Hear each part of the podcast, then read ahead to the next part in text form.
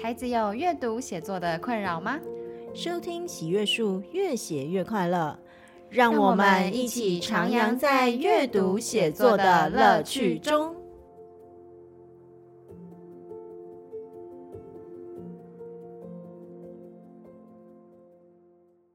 嗨，欢迎收听本周的越写越快乐，我是喜阅树的罐罐老师，我是梁红英老师。是的，今天呢也是我们的读写日常问。那今天的这一集节目呢，要来为大家解决一个关于写作的问题。嗯，写作里头的问题。上次啊，我们专门讲到这个审题。那其实因为命题作文，它就算是在透过一个框架下面设定，要你在一定的时间写出一定的篇幅来测验你的这个呃文字表达能力。可是其实长久以来，这样子的一个可能固定的公式的习惯，也会造成大家的某一些迷思哦。对，那首先讲到命题作文这个东西，我觉得大家好像很容易脑中会浮现一个形容词，就觉得它很所谓的八股。嗯嗯，那其实呢，因为八股文大家知道的话，它就是其实是以前古代中国古代科举的时候，他们会用一个固定的格式，然后去规范考生。那这个规范的原因呢，是为了方便阅卷，然后有一个客观的标准，而且就是有这样的规定，然后就里面的各种格律的规定，它就是可以杜绝抄袭。嗯，对，但它其实是一个这样的格式啦。是没错。对，但可能是因为我们对于作文教育的一个从小到大的理解，就是从哎从联考，然后到现在的那种引导式的命题的写作，嗯，那大家就会觉得哦，你有固定的格式，然后甚至以前可能有你有真的有有要固定写的东西，是没错。所以就会变成说，哎，讲到命题作文，就觉得它是一个很八股的东西，嗯，对，然后也会对于作文，所谓的作文在稿纸上的这个东西呢，大家就会觉得，哦，这个东西大家好像没有那么那么的喜欢，然后呢，或者是就是会对这一个存在它有一些迷思，没错。所以呢，今天我们这一集节目就是要来为大家破除关于作文的三大迷思，三大迷思，哎，好，那我们今天一起来讨论看看到底有哪些迷思吧。第一个呢，就是写作文的时候一定要使用成语或者是名言佳句。这个成语跟名言佳句是必备的啊，如果没有使用，就是不太会写，写不好。对，那其实呢，像成语这个东西呢，也蛮多家长在小孩子还蛮小的时候就开始想说，哎，那我应该可以借怎么样的关于成语的书啊？那因为大家都会想说，小孩到了小学就要学成语，那就是要用到作文中。成语这个东西呢，它当然是好用，但会有一类孩子，他在写作的时候，你会发现他一定要使用成语，三句一小成语，五句，反正就是会有一直，就是他会很下意识的使用成语。嗯，那当然呢，就是。我们也是从小学了很多成语长大，那我也觉得在我们的文化中，成语是一个很不错的东西耶。是，对啊，像我们在写作的时候呢，有的时候你用那四个字一出来。它就可以很简洁，你不用多说什么，然后你就就是可以很生动的去表现那个画面，或者是把那个意境很简单的就创造出来了。没错，像是我们在课文中读过的语毕哄堂大笑，嗯，就是那个画面整个就是安静，然后大家可哈哈哈哈，大家笑出来那个情境就出来。是没错，对啊，或者是我另外我其实还蛮喜欢一个成语叫余音绕梁哦，我觉得它好美哦，就是那个音乐它留在那个场景中，然后它绕梁的那一个。画面就让人觉得说，哦，你用这个，我就可以感觉到那个情境。没错，嗯，所以成语因为它简洁的关系，它可以用最短的字数去。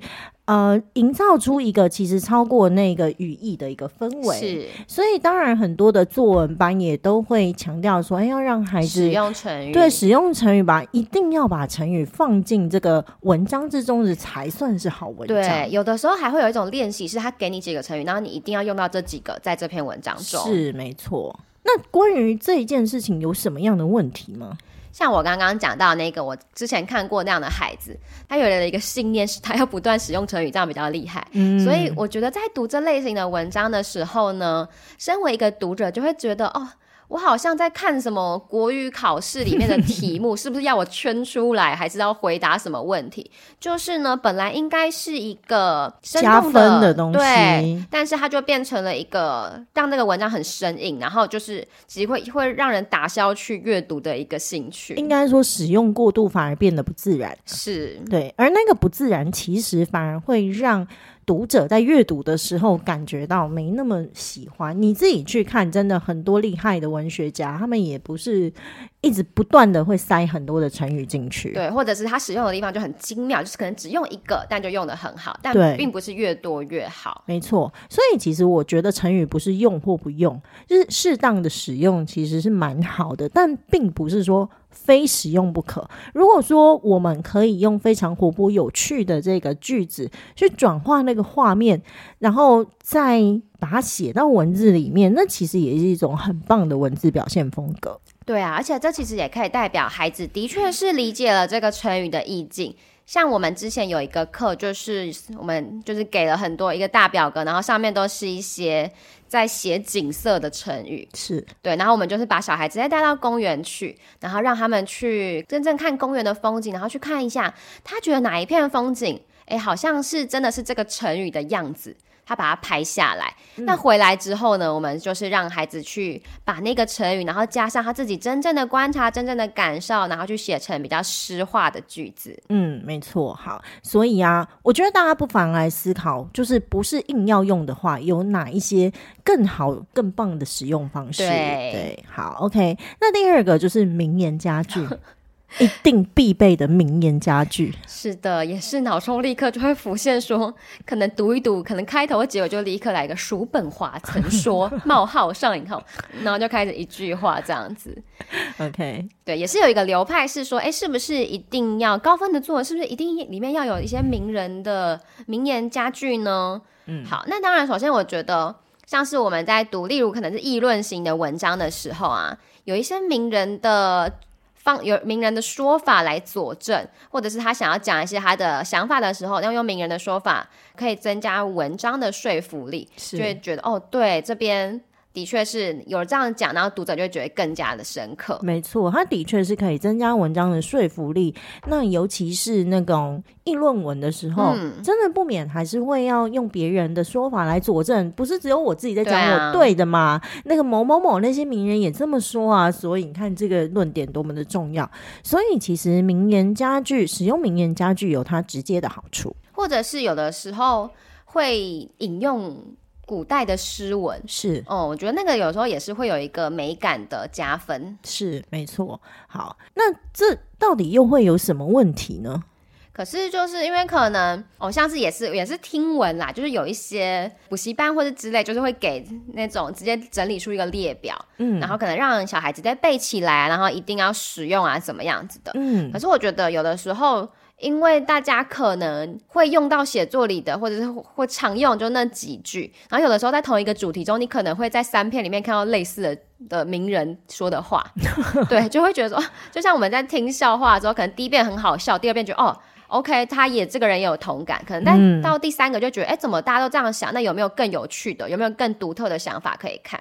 嗯，OK，所以其实，在使用名言佳句的时候，当然我自己觉得跟成语一样，就是说还是要自然，嗯、整个文章的脉络到这里是不是加这一个是非常刚好的。嗯，那另外一个就是说，那个东西如果它是哎，人家给你那你背下来，啊，大家背的都一样，那真的是 蛮容易就也会有另外一种负面效果出现哦。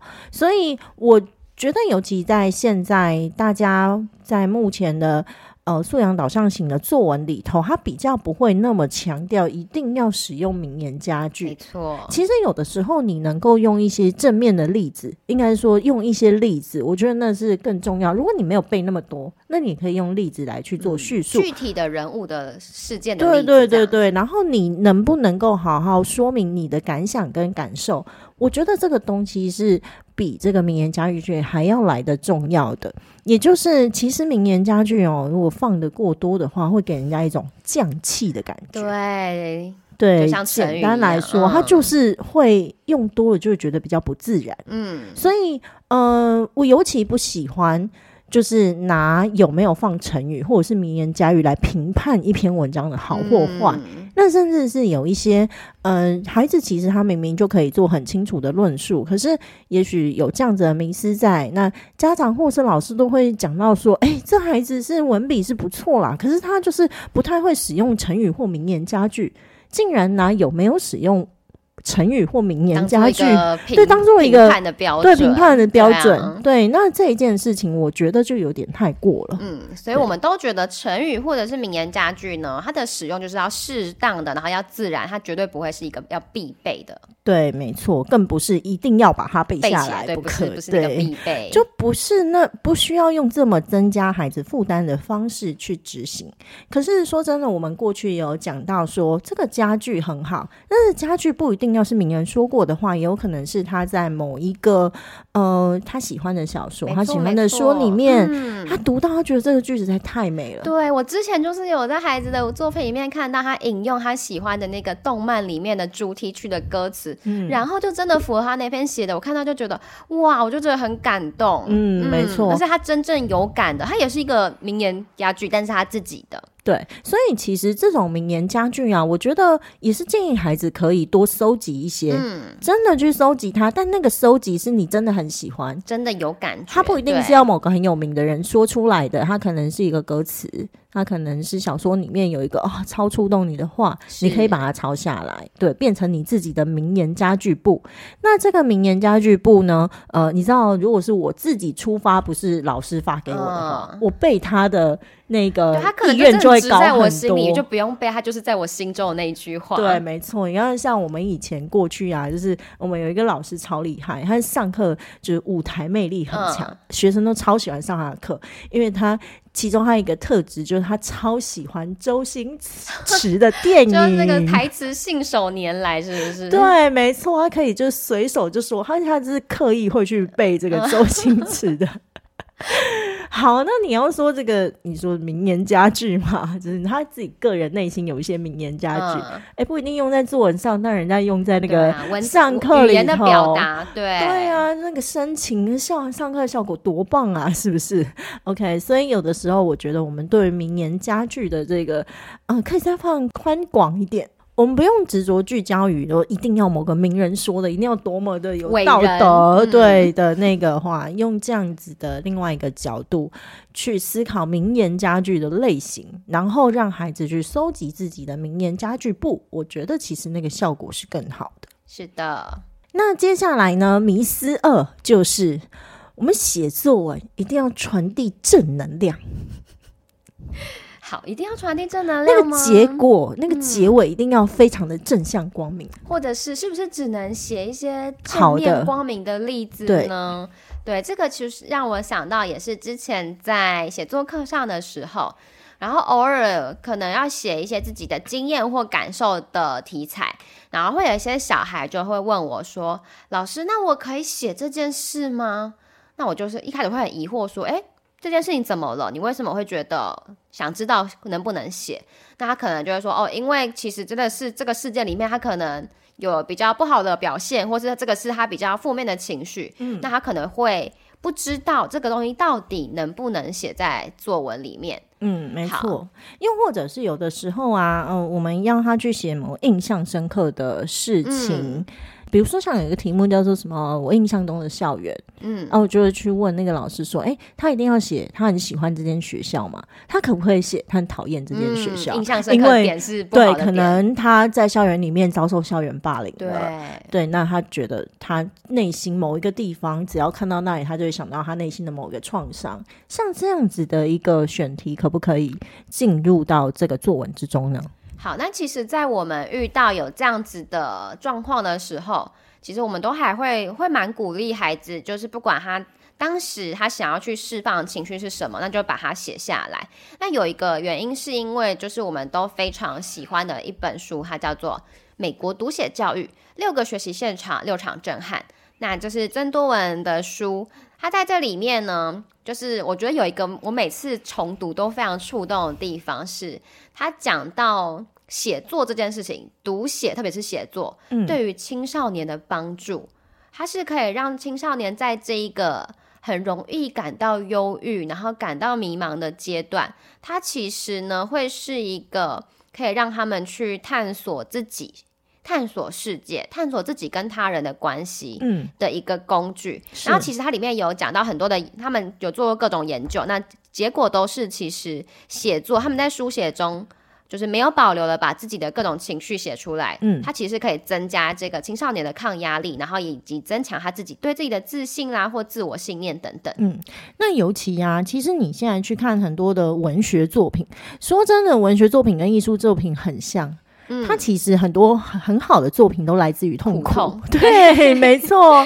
所以其实啊，我后面都会跟孩子们说，你不要去害怕。负面的那一些情绪，嗯，因为实际上负面的那一些情绪常常是作文之中非常好的调味料。是，对，你看，就像在一个叙事，如果都是快乐，都是正向光明，那叙事其实不好看。嗯，它一定要有波澜起伏，对，对不对？所以呢，不是说写作文一定要传递正面的能量，可是它会有一个点，是你如何去看待。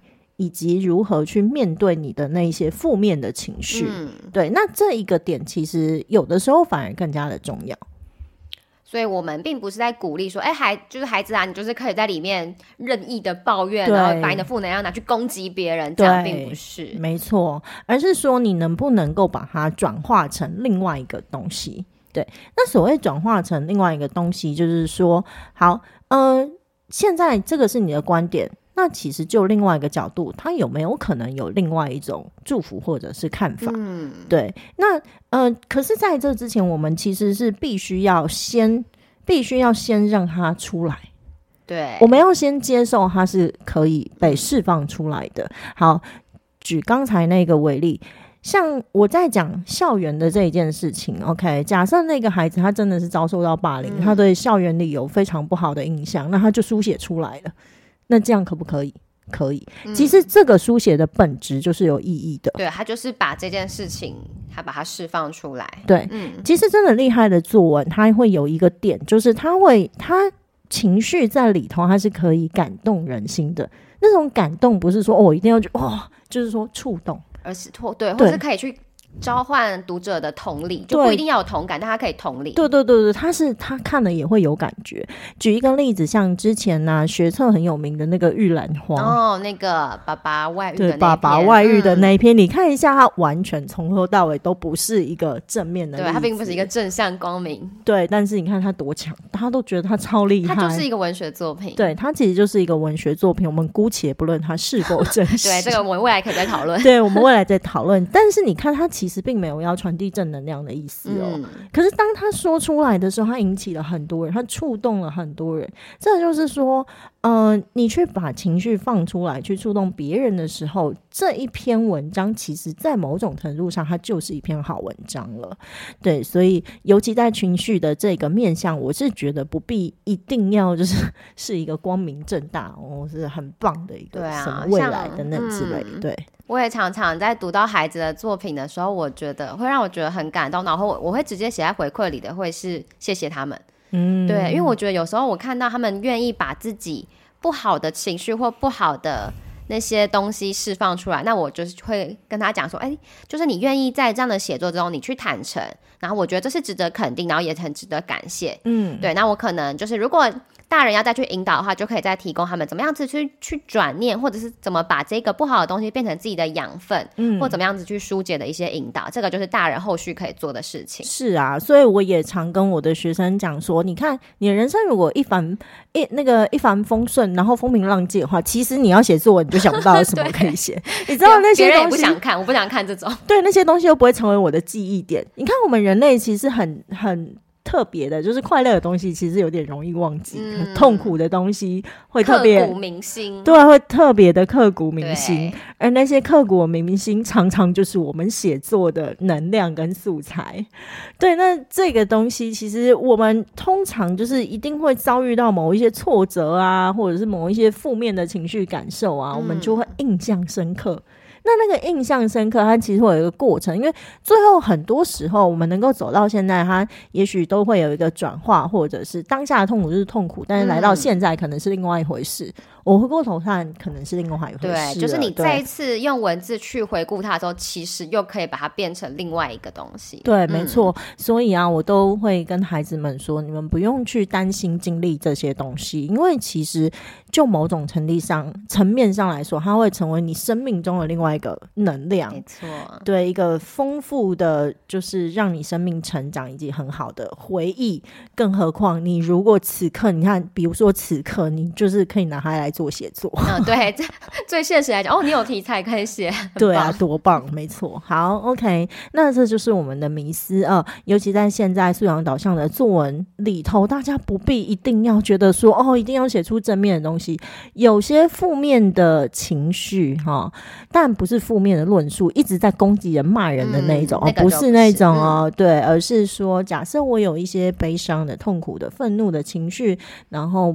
不是那么正面的想法等等之类，你可以透过书写的方式，然后把它抒发出来。其实它可能也会有正面的意义在其中，不是说我非得要把那种正向光明的语言文字放在这个呃里头这样子。嗯、对，好，OK，那这就是我们迷思二的部分。接下来呢，迷思三啊，就是这个真的也很常见，就是家长也会来问说，哎。我我这样小孩子那个句子都写的很普通，就是没有办法写的很漂亮。嗯，对，那这样子是不是以后作文都写不好？写作文的时候文具一定要非常华丽吗？是一定要华美吗？好，那我想先跟大家分享一下，这个其实是几年前我在脸书上面看到的一个很知名的照片。嗯，对，就是有人他拍了一个路边的一个作文班的一个文宣。那这个文宣上面的内容，我来跟大家分享一下。上面就写范例草原，然后后面还有框起来说国小四年级。OK，它接下来就有一个表格，它提供了两个两段关于草原的文章的内容。嗯，好，我来念给大家听。首先第一个，我爸爸带我去看绿色的草原，看到很多只牛，也看到很多只羊，一直在跑。后来我们去吃烤羊肉，很好吃啊！这是第一个。好，那这是接下来第二个是三五成群的牛羊在广阔的草原上，天苍苍，野茫茫，放眼望去，尽是我所向往的草原。香喷喷的烤羊肉，牧羊人骑在马背上的英姿，五颜六色的天与地，人世间的美好，点点滴滴，在我心里挥之不去。那。是最美的艺术。好，他就列出这两个，然后他下面就给了一个问号。我也要问梁老师，请问你希望你的孩子，嗯，现他的程度是一或者是二呢？啊，如果是我，如果的孩子不管写一或二，我觉得我都会有点担心哎。就是如果他写一的话，就是我看到他在说那个羊一直在跑。很可爱啊，觉得呃，好像有点太直白了一点。他看很多羊在跑，后来他去吃烤羊肉。对，OK。然后呢，第二个我也会有一种，我我如果我孩子真的写出这样的语言，嗯、我就会说。什么牧羊人骑在马背上的 英姿？出了什么问题？我我这辈子都还没看过。我是带你去蒙古大草 原，对，还就是一个来自蒙古的小孩呢。对 对，就是海天苍苍，野茫茫，风吹草低见牛羊，是不是？就是这个这个，我也觉得有点太过了。就是其实这两段文字真的有一点，就是过跟不及。嗯，那对我来说就是过犹不及。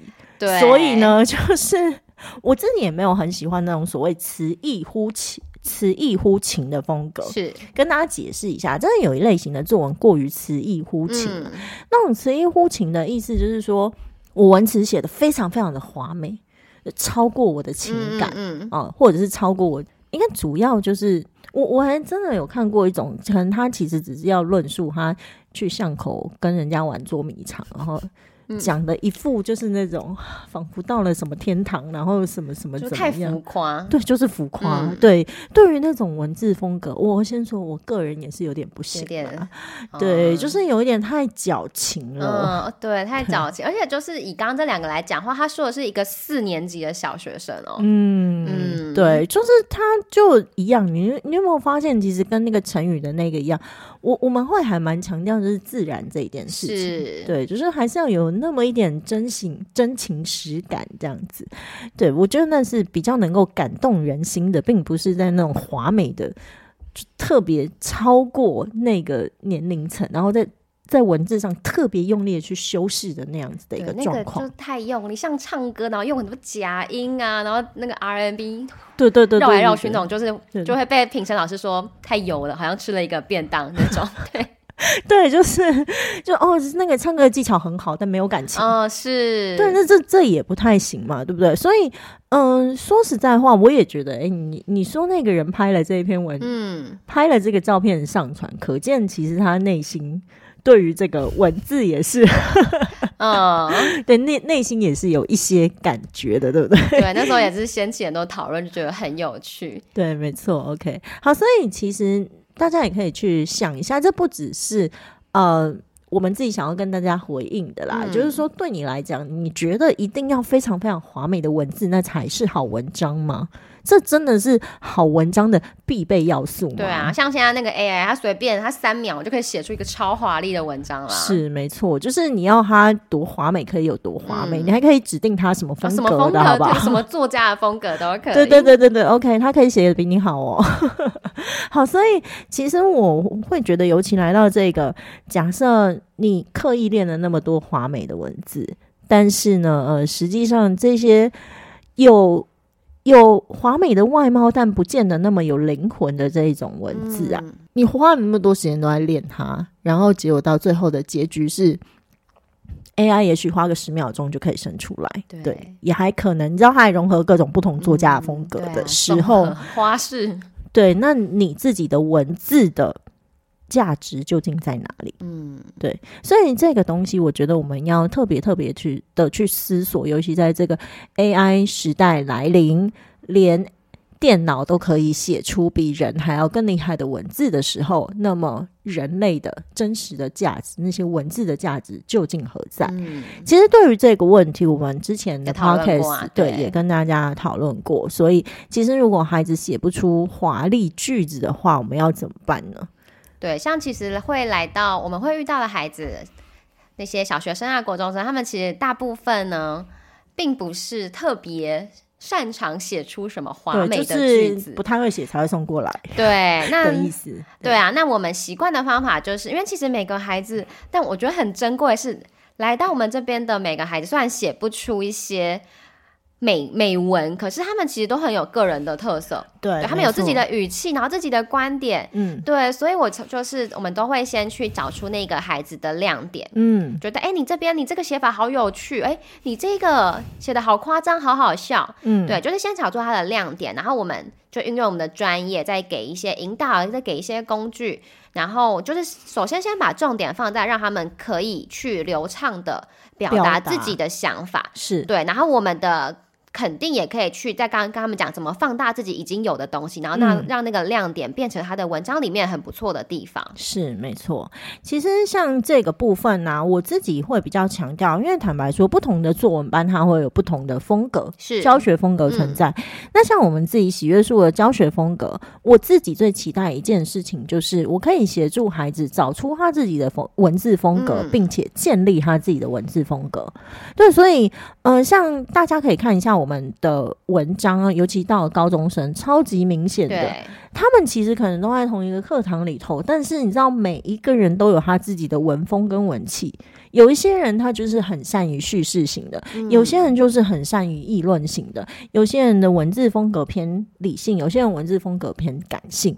那那一种感性的，你真的也不用硬要他一定要调整到多么的理性，对啊。对啊，如果那种理性的，你真的也不要说逼迫他，就是那个啊、哦，要多么的感性，就是其实他就有他自己的所谓的文气。OK，我觉得这个是我的一个我们的一个目标啦，就是带孩子去寻找他自己的文字风格。是，然后在某种程度上，他的文字风格即使是这样子，都还是会有根据他这个文字风格可以再去进步的地方。嗯，嗯，没错。对对对对对。那比如说有一些人，他可能就是，哎，他文章也许哎结构没有说特别的鲜明啊，理论的文章也不会特别好啊，可是他叙事很生动。